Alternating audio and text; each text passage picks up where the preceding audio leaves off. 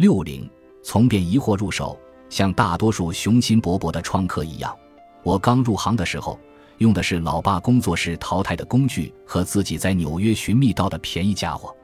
职业生涯初期，我穷得叮当响，只用得起那些破玩意。我怀疑，大多数创客在入行之初也都差不多，靠着那些大杂烩，我熬过了一段时间。说实话，那段时间要比我预计的长得多。但在曼哈顿的特效工作室和旧金山的剧院找到真正的工作后，我不得不开始收集更趁手的工具。我的问题不在于做选择，几乎每种你可能想要的工具，市面上都有无数种选择。问题在于，好工具要花很多钱，而没有什么能比花数百美元买一件永远用不到的工具更糟糕的了。那完全是拿钱打水漂。因此。在填充工具箱的时候，你要做的第一件事就是弄清自己是不是真的需要某件东西。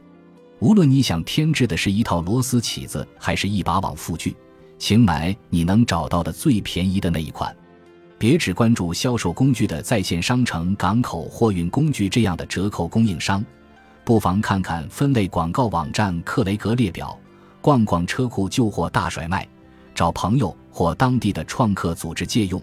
或是问爸妈要一些他们淘汰的工具，在拥有了你认为需要的新工具之后，请花一点时间通过实际使用熟悉它们。我甚至会将某些工具完全拆开，以便达到从内而外的深入了解。借助这个机会，我会给他们清洗、上油并做调试。如果你不熟悉某件工具或使用技巧，像这样去加深对他们的了解是非常重要的。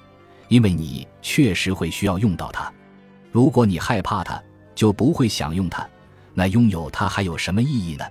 熟悉完新工具之后，就该动手使用了。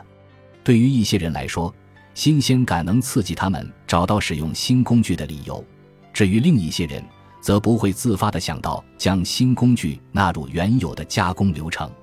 如果你属于后一种人，那么熟悉新工具的唯一方式就是故意先用它们。把它们凌驾于自己的常规加工流程之上。